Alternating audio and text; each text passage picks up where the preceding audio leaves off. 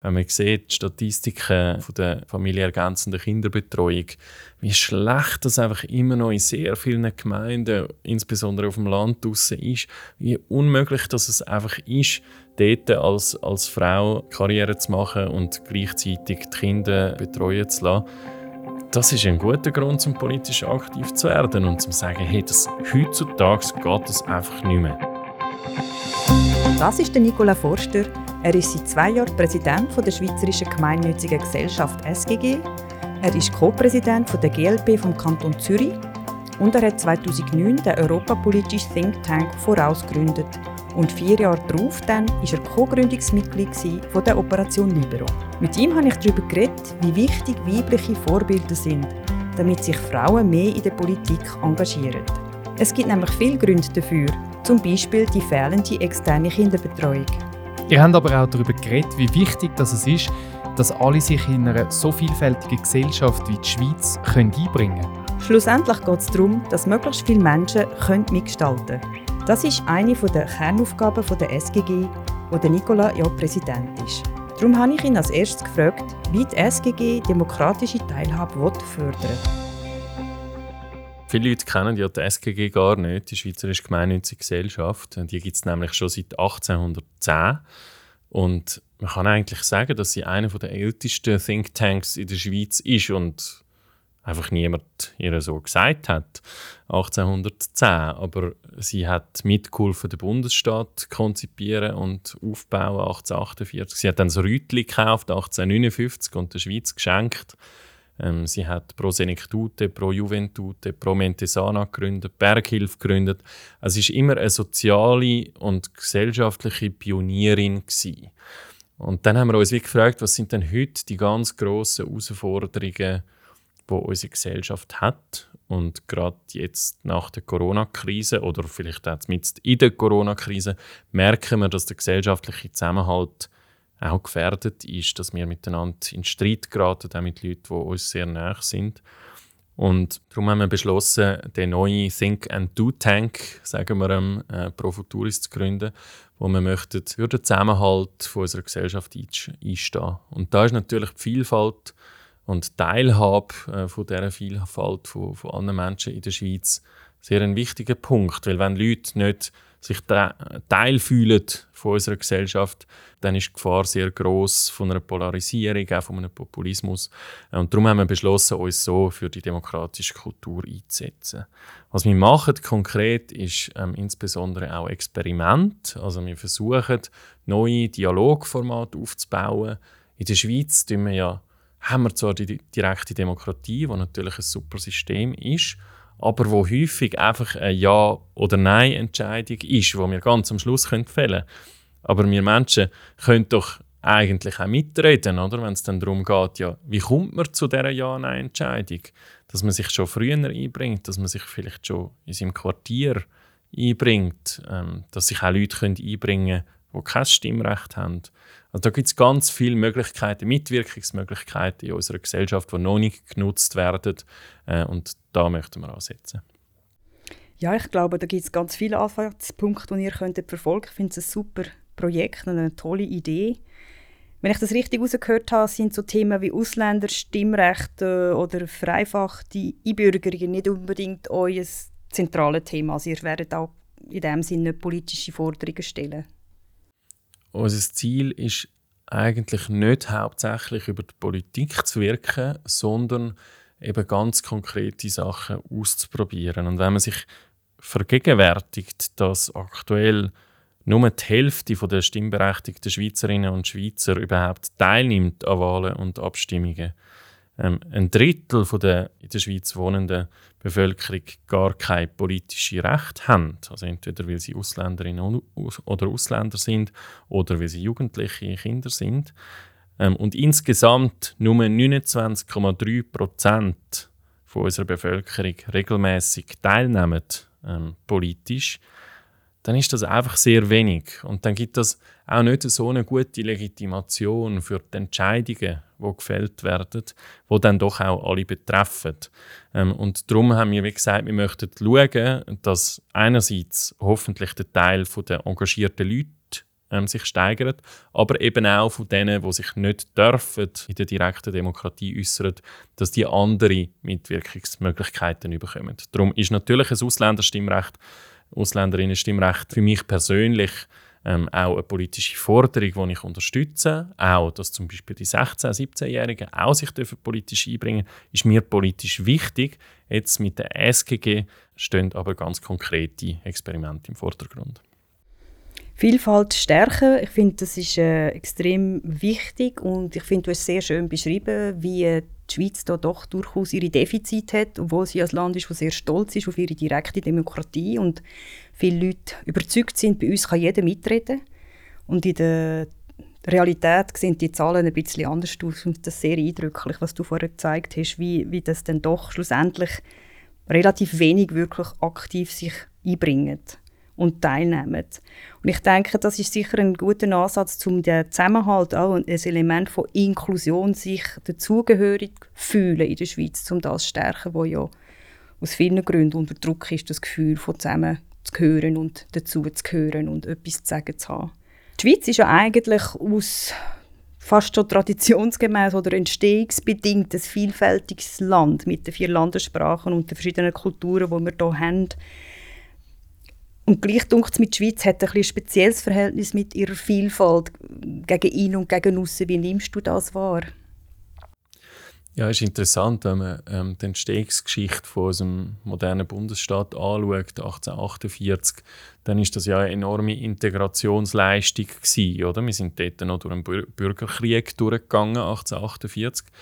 1847, äh, 1848 sind sich viele Leute nicht mehr bewusst, dass es vor so kurzer Zeit in der Schweiz noch einen Bürgerkrieg gegeben hat zwischen den verschiedenen Kantonen, die ganz unterschiedliche Zukunftsvisionen hatten, die auch ähm, mit ausländischen Mächten ähm, verbunden sind, wo es überhaupt nicht klar war, dass die Willensnation Schweiz tatsächlich ähm, zustande kommt und dann auch hebt über so eine lange Zeit wenn man schaut, äh, wie sich ganz Europa verändert hat in den letzten 150, 200 Jahren, dann ist das eine enorme Leistung, dass die Schweiz zusammengehabt hat, insbesondere auch in den Weltkrieg, wo in Deutschland oder Italien wo man die Kulturnation extrem zelebriert hat. Oder alle reden gleich, alle haben die gleiche Kultur, darum gehört man zusammen als eine Nation. In der Schweiz haben wir das nicht.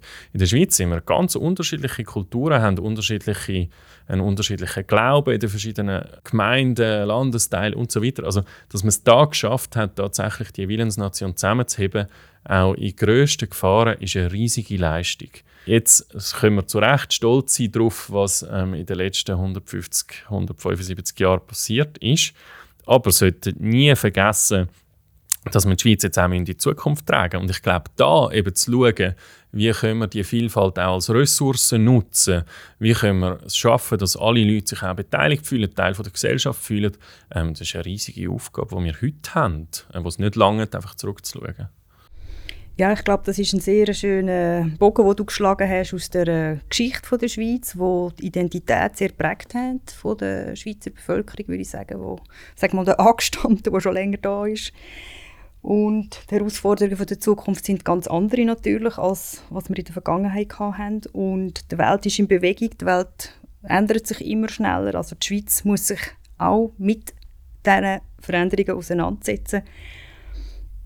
Man könnte eigentlich sagen, bis jetzt hat die Schweiz ganz okay gemacht mit Inklusion gegen ihnen betrachtet und ich denke, wir können auch sagen, in der Schweiz gibt es keine Ghettos von Ausländern. Also so, klar gibt es Quartiere mit höheren Ausländeranteilen als andere, aber wir haben nicht die Situation wie in Frankreich mit der Banlieue, wo nicht mal die Polizei mehr rein sich getraut. Also ich glaube, dort haben wir einen äh, bessere Inklusionsleistung können erbringen und ich glaube gleichzeitig können wir nicht zufrieden sein damit, weil es tatsächlich gleich noch viel wie sich nicht zugehörig fühlen. Absolut und man muss auch sagen, wir sind eines der reichsten Länder der Welt. Also wer, wenn nicht wir, müssen gut sein in so Themen. Also man merkt ja auch, dass unser, unser Wohlstand zum Beispiel in sehr grossen Teil darauf beruht, dass wir ein internationales Land sind, dass wir exportieren, aber auch, dass gescheite Menschen, Leute, die anpacken aus der ganzen Welt, können in die Schweiz kommen und da gemeinsam helfen, auch die Wirtschaft zu stärken. Also ich glaube, da, da ist es neben der Wirtschaft auch eine kulturelle Leistung, oder? Dass, dass man merkt, die Schweiz ist ein globalisiertes Land, wo zum Teil die besten Leute aus der Welt bei uns sind. Und das ist eine riesige Chance, die wir nie vergessen sollten, dass wir die haben. Genau, es ist auch nicht selbstverständlich, dass die Leute zu uns kommen. Ich habe gerade erstens mir wieder ein paar Zahlen zu Gemüte geführt über die Zusammensetzung von Geschäftsleitungen in der Schweiz, von SMI-Unternehmen. Und das sind mehr, also fast 50 Prozent, ich glaube 48 Prozent der Personen in Geschäftsleitungen in den Schweizer SMI-Unternehmen sind Ausländer, also nicht, mhm. nicht von mhm. da. Und ja. ich meine, wir müssen Gott froh sein, sind die da. Absolut. Und wenn man vergleicht mit dem europäischen Umfeld, das sind Werte, die sind extrem viel tiefer. Die sind so um 10% oder noch tiefer in, Euro in Deutschland, in Frankreich. Und das ist äh, auch mal spannend zu sehen, wie äh, tatsächlich die äh, Schweizer Wirtschaft nicht nur abhängig ist quasi von Leuten, die Low-Skilled Works machen, sondern ganz viel hochqualifizierte. Und da haben wir enorme Chancen, dass die Leute zu uns kommen. Und ich glaube, zu dem müssen wir auch Sorge haben. Absolut. Aber wenn man dann eben schaut, dass zum Beispiel in der Stadt Zürich über ein Drittel der Leute ähm, nicht mitstimmen können, aber da Steuern zahlen zum Beispiel, äh, dann muss uns das schon beschäftigen, oder? Also wenn genau. sehr viele Leute, auch wenn wir uns überle überlegen, wie schaffen wir es dann, dass die Leute da bleiben, oder? Also, dass, äh, dass jemand, der top qualifiziert ist, eben dann nicht in die USA oder auf Singapur oder wo weiterzieht, sondern in der Schweiz bleibt, auch weiterhin hilft, äh, den hohen Wohlstand zu behalten. Dann müssen wir uns schon auch überlegen, ob vielleicht eben die Teilhabe, die Inklusion von unserer Seite noch gestärkt werden dass es auch attraktiv ist, um da bleiben. Ich meine, wir sehen zum Beispiel, wie äh, aus Großbritannien die Einwanderung sehr stark rückläufig ist, also dass es ein Minus sogar gegeben hat in den, in den letzten Monaten. Ähm, auch in Deutschland, aus Deutschland oder sehr viele sehr qualifizierte Leute gehen, gehen zurück. Es ist nicht einfach Gott gegeben, äh, dass wir das attraktivste Land sind von der Welt. Da müssen wir uns anstrengen dafür. Ich glaube auch. Also ich glaube, bei den, bei den Engländern, bei UK ist vielleicht noch ein mit Brexit verbunden, weil es mhm. jetzt auch aufwendiger ist, aber mhm. Ich bin ganz mit dir einig. Also, viele deutsche Kolleginnen und Kollegen gehen wieder zurück nach einer Weile, weil sie sich einfach nicht wohlfühlen, weil sie mhm. sich nicht angenommen fühlen. Und das ist etwas, was mich schockiert, ganz ehrlich gesagt. Ich meine, mich, es gibt es bessere Leute, die können zu uns also kulturell nah, top ausbildet, wollen sich integrieren und zum Teil macht man es ihnen wirklich schwer. Also das gibt mir auch zu denken. Absolut, ja. Ich möchte gerne ähm, ein bisschen das Thema wechseln und Gut, wir sind schon ein bisschen in der Politik vorher, aber vielleicht noch ein bisschen vertieft. Es ist eigentlich alles ein bisschen politisch, was wir heute diskutieren, oder gesellschaftspolitisch zumindest. Ich möchte gerne einen Blick werfen, wie es aussieht in dem Schweizer Parlament und in der Exekutive. Was beobachtest du da? Also wir haben in den letzten Nationalratswahlen sicher einen, Schub gesehen von Frauen, eine größere Frauenvertretung als je. In der Exekutive ist es unterschiedlich, je nach Kanton. Ganz andere Situationen, wenn man schaut. Wie was beobachtest du da für Entwicklungen?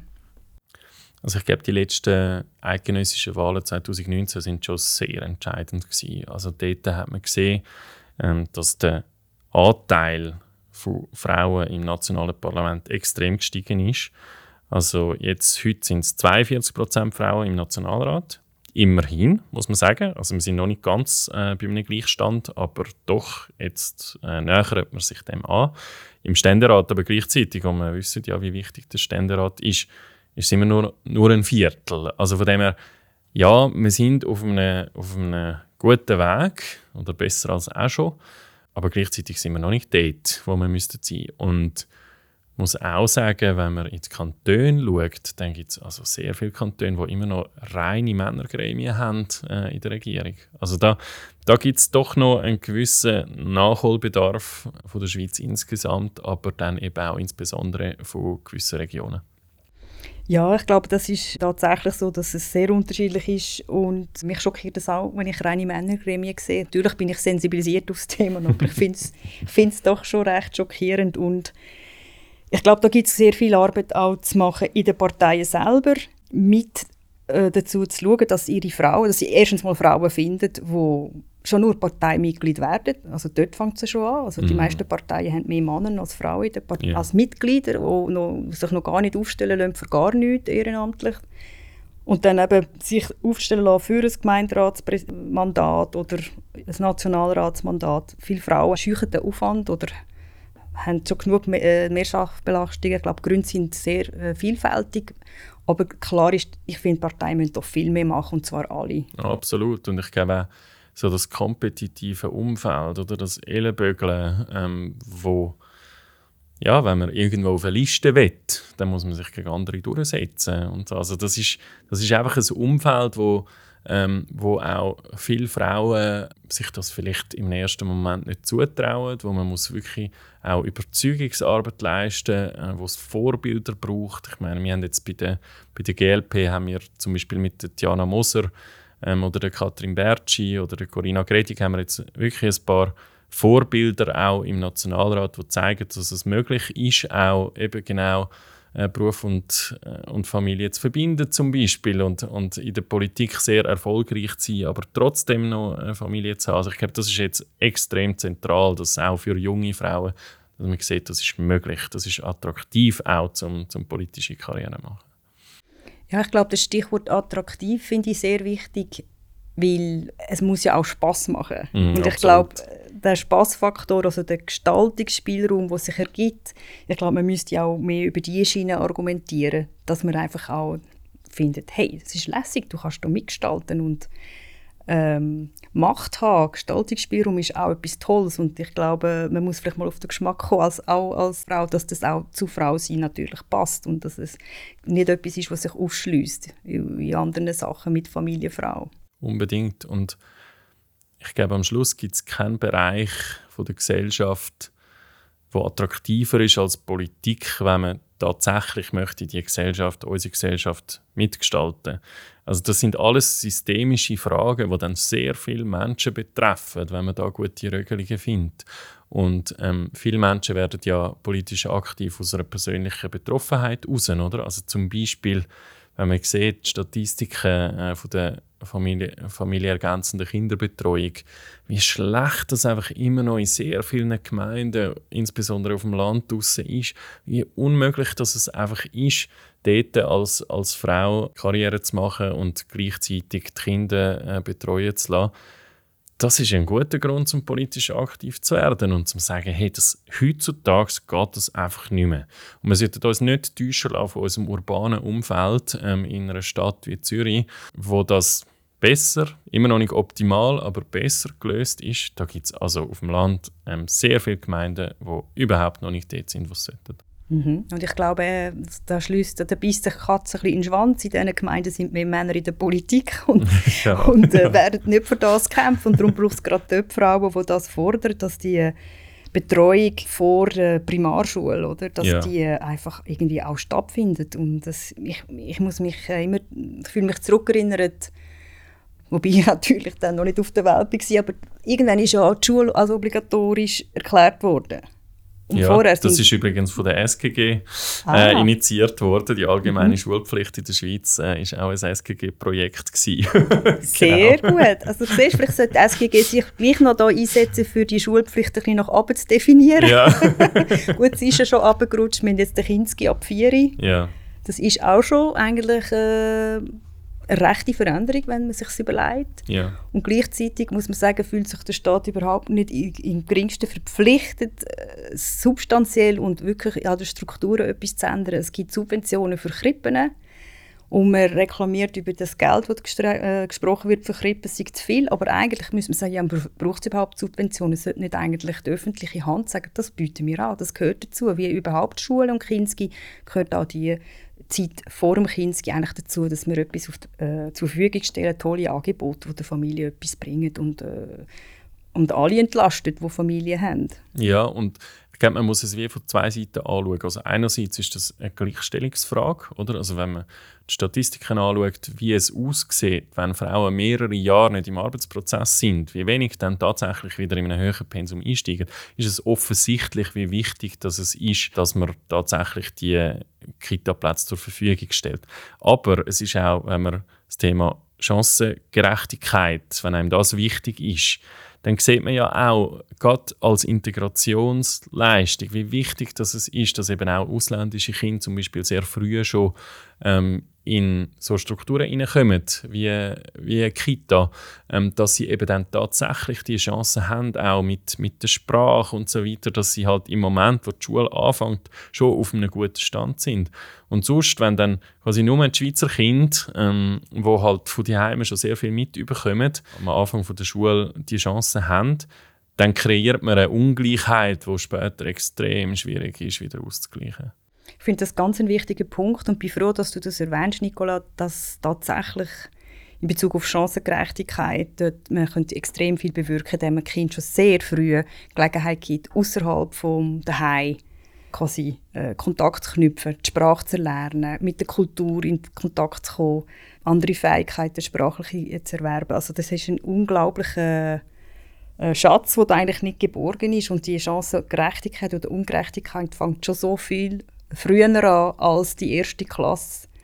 Oder da sind die Weichen eigentlich schon eigentlich gestellt, sehr früh, vor sieben oder vor sechs. Und das ist wirklich schade, dass man das in der Schweiz so auch nicht wahrnehmen will, dass man das eigentlich eine Chance verpasst. Ja, und dass es eigentlich wirklich eine staatliche Aufgabe ist, dass man früher ansetzt und man so auch sehr viele gesellschaftliche Probleme kann verhindern kann, die nachher viel teurer würden, als wenn man frühzeitig investiert.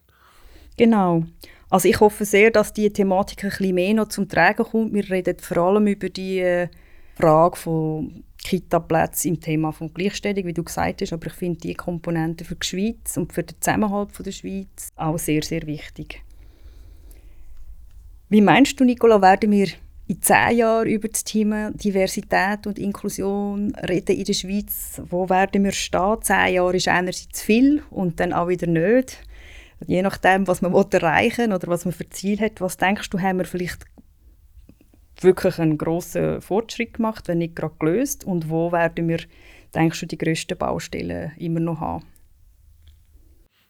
Ja, wir leben in einer spannenden Zeit, äh, wo vieles passiert. Also ob es jetzt ähm, der Ukraine-Krieg ist und die Folgen davon oder unser offenes Verhältnis mit der EU oder die Klimakrise, die ansteht. Also ich glaube, wir müssen als Gesellschaft resilienter werden, wir müssen können mit Krisen umgehen und heutzutage, äh, wir haben es gemerkt bei Corona, dass, dass wir überfordert sind, oder? Also, und dort Inklusion als Teil davon zu verstehen, ist extrem wichtig, also für den Zusammenhalt äh, von der Gesellschaft sicherzustellen. Von dem her glaube ich, dass wir irgendwo ein bisschen sensibilisierter sind jetzt von all diesen Krisen, äh, wo wir drin stecken, aber dass auch ein extremer Weg noch, noch vor uns steht. Also jetzt haben wir zum Beispiel, wenn es um Diversität geht, oder haben wir auch «Dehe für alle», jetzt äh, ist ja auch das GLP-Projekt ähm, haben wir jetzt mal unter Dach und Fach. Wir haben sicher bei der familienergänzenden Kinderbetreuung große Fortschritte gemacht, aber ich bin überzeugt, dass in den nächsten zehn Jahren da noch extrem viel muss gemacht werden. Äh, von dem her glaube ich, wie in zehn Jahren ähm, werden wir weiter sein. Ähm, die Gesellschaft fordert das. Also wenn man sieht, wo die Debatte zur Ehe für alle vor, vor zehn Jahren war, sind wir heute an einem ganz anderen Ort. Ja, von dem her bin ich eigentlich zuversichtlich. Wunderbar. Danke vielmals für das Gespräch, Nicola. Danke vielmals. Das ist der Voices for Change Podcast. Merci fürs Zuhören. Abonniere uns doch auf Spotify und Apple Podcasts und wir freuen uns auf deine Bewertung.